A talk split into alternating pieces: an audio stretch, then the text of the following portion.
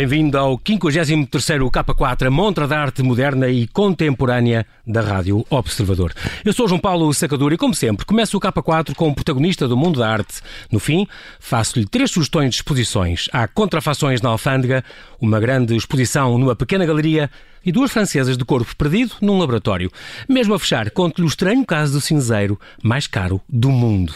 Comigo, em direto de Santander, na vizinha Espanha, está a Mónica Alvarez, uma historiadora de arte, produtora, curadora e museóloga espanhola, que é diretora da Drawing Room Lisboa, feira de arte contemporânea especializada em desenho, cuja terceira edição decorre entre 14 e 18 de outubro, já na próxima semana, na Sociedade Nacional de Belas Artes, praticamente a única feira de arte a acontecer este ano em em Portugal, com uma participação, quer presencial, quer online, de artistas e galerias muito interessante.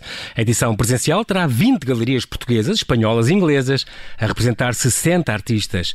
Olá, Mónica, e muito obrigado por teres aceitado este convite para estar no K4. Bem-vinda ao Observador. Boa noite.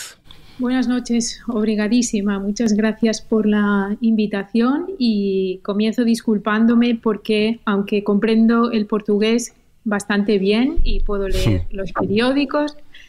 Me cuesta muchísimo hablarlo, lo siento mucho. Sim, mas se falarmos, como vocês dizem, despacio, falarmos devagar, acaba por se, por se perceber tudo. Mónica, tu, tu, a tua especialidade, tu és comissária de arte contemporânea, produtora cultural, historiadora de arte pela Universidade de Oviedo, museóloga pela École du Louvre de Paris, um, mas há um, tu, especialmente dentro de todos os tipos de arte, o desenho e a fotografia têm a tua preferência. Sí, en, el recorrido que yo he hecho por el arte a través de, los comisariados que, he llevado a cabo, siempre eh, me he dado cuenta de que tenía preferencia por esos dos soportes, la fotografía, con, y trabajos importantes con Candida Hofer o Josh Roos, e en los últimos anos muy, uma preferência importante com o dibujo. O dibujo, que é o desenho, é engraçado porque em espanhol diz dibujo, em português é desenho, mas se eu dissesse desenho, ou se tu dissesses desenho, para um espanhol é, é, em castelhano, não é? É design, para nós é o design. Portanto, aqui, sempre que disseres dibujo, a gente percebe o desenho, pronto. Mas tens realmente esta, esta grande preferência e por isso este tipo de Drawing Room Lisboa, este tipo de feira, para ti é ouro sobre azul. Gostas muito disto, claro. Sí, sí, sí. Eh, mi, la llegada a, la decisión de hacer ferias viene precisamente de, llevar unos años trabajando con artistas que hacían eh, muchas obras de dibujo y mostrarlos en exposiciones. Y entonces me, llamaron de una feria de Barcelona para hacer una sección especial de la Feria Swap y propuse una sección de dibujo. Después me pasó lo mismo con Art Beijing, la, la feria de, de China. Sim, a arte Beijing. A arte Beijing, sim, também é uma, uma. Como também já tiveste trabalhos na Arco de Madrid, por exemplo? Sí, también. E em Milão, na fotografia também. Sí.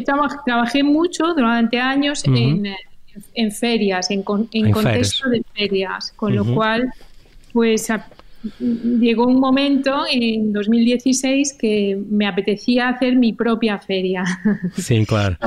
y Drawing Room es un proyecto que, que, hice pues con todo el cariño y con todo lo que había aprendido en outras ferias.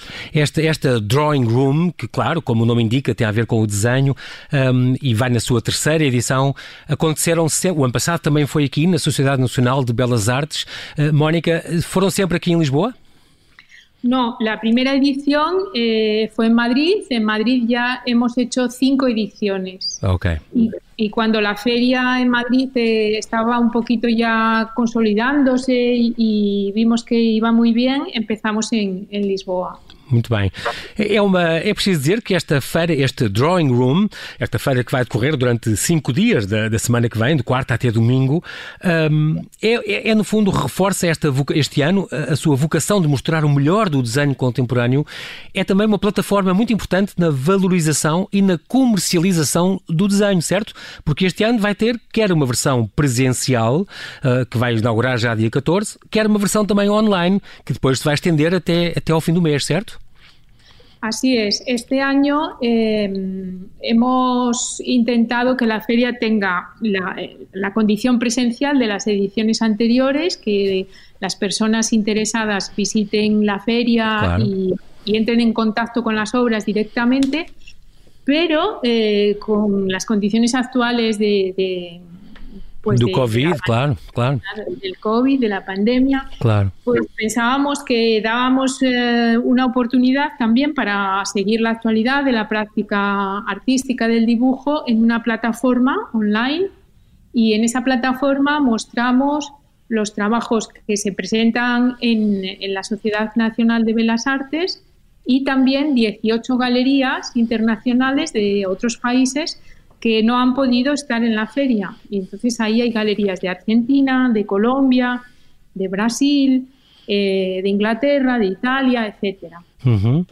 Da Holanda e tudo, é este, é este outro, além da edição presencial, que tem estas 20 galerias, eh, entre as portuguesas, espanholas e inglesas, que, que, que, conseguiram estar cá e vão estar cá já a partir da semana que vem. Há, portanto, este outro uh, Drawing Room Store, que é um encontro online, digamos. Aí então estão incluídas estas 40 galerias mais, que inclui também, como disseste, da, do Brasil, da Argentina, da Holanda, da Itália e assim. Um, esta, esta, entre os vários artistas, tens um conjunto de trabalhos muito, muito bom. E estou aqui a ver alguns nomes de Paula Rego, Helena Almeida, eh, eh, Pedro Barateiro, uh, que ainda agora falámos a semana passada, Pedro Calapés, Vasco Barata. Temos muitos, muitos artistas, entre os 60 que, estão, que integram esta terceira edição da, da Drawing Room um, Lisboa. E, além disso, vai haver uma série de destaques. Eu gostava que falasses agora, se pudesses fazer alguns destaques uh, uh, de coisas que vão acontecer, como os, os sites específicos e como o programa especial dedicado aos artistas nacionais, uh, as plataformas online Drawing Room Store. O que é que podes destacar desta importante feira que vai acontecer dedicada ao desenho já para a semana aqui na Sociedade Nacional de Belas Artes? Bueno, lo, lo primero que hay que destacar es que como la feria tiene una vocación internacional y, tenemos espacio para 20 galerías y en otras ediciones pues hemos tenido aproximadamente 10, 11 galerías portuguesas y el resto de otros países, pero este año es una, es, una feria muy portuguesa porque 17 de las 20 son galerías eh, são galerias nacionais. Nacionais, sim. E claro, estamos a falar de galerias como a 111, a São Mameda, 3 mais 1, a Arte Periférica, Salgadeiras, Filomena Soares, a Módulo, uma série delas de, de, grande nome que vão apostar também a apresentar trabalhos seus nesta, nesta, nesta Drawing Room Lisboa. Mas depois há outras também estrangeiras, certo? Sí, hay tres galerías españolas de, de Madrid, Santiago de Compostela y Santander y una galería uh -huh. inglesa que presenta un proyecto que han hecho dos artistas, John Robinson y Tony Swans, y este proyecto lo han realizado en España y por eso, em, porque estaban en España, pues ha sido muy fácil eh, traerlo hasta Lisboa, porque desde Inglaterra no es, no es fácil venir. Uhum. Também vai ter uma exposição que é o Sol de Inverno, a cavalo congela a minha sombra, que é comissariada por Nacho Checa para a Drawing Room Lisboa. Sí, esta es una exposición que mm, estará a la entrada de la Sociedad Nacional de Bellas Artes, eh, a la entrada del, edificio, y es una exposición eh, en la que hemos, eh, hemos llamado a Nacho Checa, director de... De Galerías de, dos Bois, ¿no es? Exactamente para que, para que comisariara una exposición que diera un espacio a artistas que no, en este momento no están representados por ninguna galería portuguesa, de modo que es más difícil para el público acceder a su trabalho. Exatamente, aceder aos seus trabalhos. Uma, delas, por exemplo, Adriana Proganó, que tem uma coisa na Casa da Cerca, dela falámos na, na semana passada, por acaso. Mas há uma série deles também. Também vai haver, uh, uh, Mónica, dois projetos site-specific, feitos de propósito para, para, essa, para esta feira que vai acontecer. Sí, dos proyectos Site Specific de artistas jóvenes. Uno es un artista franco-español que se llama Guillermo de Foucault y, que mm, va a crear un conjunto de muchos dibujos y objetos que reflexionan sobre el espacio mental del, creador, del artista, como el proceso en el que el proceso por el que el artista empieza con una idea y la obra acaba siendo otra cosa. Pues esto lo representa con, no sé, treinta y tantos dibujos y algunos pequeños óleos. Esta es una obra que ha hecho específicamente para la feria. y, el, y después da un contributo de Mozambique. Exactamente. Eh, esto es, eh, es eh, importante y es bonito. Queríamos tener alguna representación africana, lo cual no es tan fácil en este momento, pero conseguimos la obra de dos hermanos de, de, Mozambique que se llaman Santos y Rodrigo Mabunda. Y su trabajo digamos que se relaciona entre sí porque los dos son dibujantes, sobre todo, su trabajo se basa en el dibujo Em, y que tienen un mismo concepto de, espacialidad, son pequeñas figuras que, lo llenan todo, em, como un, trabajo un poco, un poco loco y, y lleno de horror vacui. Y cada uno de ellos, sí, sí. Y cada uno de ellos hace un trabajo diferente sobre diferentes soportes. Dibujan sobre, sobre objetos encontrados, sobre botellas o cajas de cartón. Y la relación entre los dos hermanos es muy interesante porque el hermano un poquito más mayor, Santos Mabunda, eh, estudió Bellas Artes, digamos que es un artista más eh, formado académicamente, y el hermano más pequeño no tiene esta formación académica, pero encontró en contacto con el mundo del arte a través de, su hermano mayor y, se influencian mutuamente, pero... Muy, muy creativo. Sim, é um projeto muito bonito. Vai ter depois também um, vai haver também um espaço editorial especializado aí que a Filipa, a Filipa Valadares se encarregou de arranjar um espaço no primeiro andar da Sociedade de Belas Artes onde há livros de artista, edições eh, em múltiplos suportes e catálogos. Vai haver também um espaço para os desenhos na cidade, é um, é um, é um espaço que eu gosto muito, é aí com o patrocínio da Fundação PLMJ e colaboração da Câmara. Aí são 30 finalistas do Arco e da Faculdade de Belas Artes que vão, vão desenhar ou pé pessoas? ¿Va a haber también diseño vivo? Sí, este proyecto que, que, hemos llamado Diseño na Cidade, Dibujo en la Ciudad, eh, con la colaboración de la Fundación PLMJ, eh, intenta un poquito eh, destacar que entre los finalistas de, de, Arco y de Belas Artes, el dibujo es un, una opción que, que, que, interesa y que gusta mucho. Los, los artistas jóvenes están dibujando más que nunca. Y entonces hemos hecho una, eh, las propias escuelas han hecho una selección de artistas finalistas y va a estar van a estar representados sus dibujos en MUPIs del centro urbano, eh, muy bonitos. La Escuela de Barco ha seleccionado solamente a un artista, Madalena Callado. Madalena Callado, sí. y, y mostrará una serie de dibujos que van evolucionando, mientras que Belas Artes ha seleccionado veintitantos artistas y una obra de cada uno. Así que son dos proyectos diferentes y, y, que van a llenar de dibujos. Há outra, nós estamos quase a terminar, Mónica, mas não podia deixar de, de passar, eh, não, não, podia deixar passar mais este pormenor que é importante. Os prémios nesta terceira edição uh, da feira, a Fundação Millennium BCP também vai, e também, por exemplo, a Viar, com a fábrica de, de lápis portuguesa, uh, vão patrocinar uma série, há uma série de prémios também a serem atribuídos, distribuídos durante esta feira.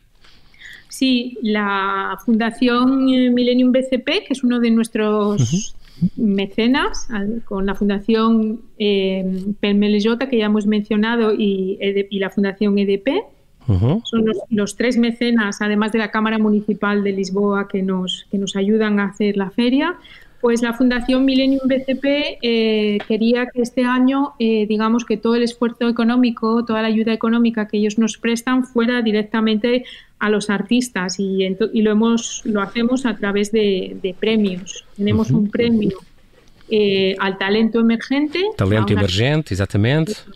Y se seleccionará una obra que pasa a los fondos de la fundación y luego tenemos un premio a proyecto artístico destacado, a un artista no necesariamente joven, pero que presente en la feria un proyecto poderoso e interesante y un proyecto curatorial a la galería que, haga eh, una presentación, un concepto de, stand en la feria también interesante. Estes prémios normalmente são, são em, em numerário, 1.500 euros, 1.000 euros, varia por aqui. E depois também há de haver um terceiro prémio, o Novo Talento Desenho Viarco, que oferece uma residência artística na fábrica de lápis uh, portuguesa.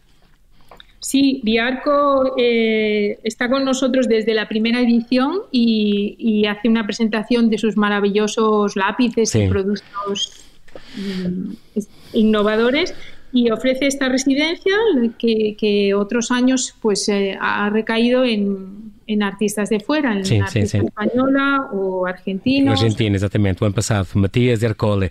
Muito bem. Uh, Mónica, nós agora vamos ter que terminar. De qualquer modo, fica aqui esta dica e este, este convite a visitarem esta Drawing Room Lisboa. E é preciso dizer que ainda há até 16 de maio, pois há um ciclo de exposições e conversas, o desenho como pensamento, na Drawing Room, a partir de Águeda. Depois há de haver uma produção online diária que as pessoas podem acompanhar. A revista Papeleo, número 4, também, o Panorama Italiano, vai também sair durante a feira. E é preciso também acabar por dizer que todas as regras de higienização são cumpridas. Alargou-se o horário da feira, eh, pode-se marcar a visita, abriu-se um espaço ao ar livre, todos os pontos de as pessoas têm que usar máscara, os pontos de higienização estão espalhados por toda a feira, portanto é perfeitamente seguro ir e fica aqui, portanto, nós infelizmente não temos tempo para mais, mas obrigado, Mónica Alvarez, mais uma vez, de Santander, diretamente de Santander, pela tua disponibilidade.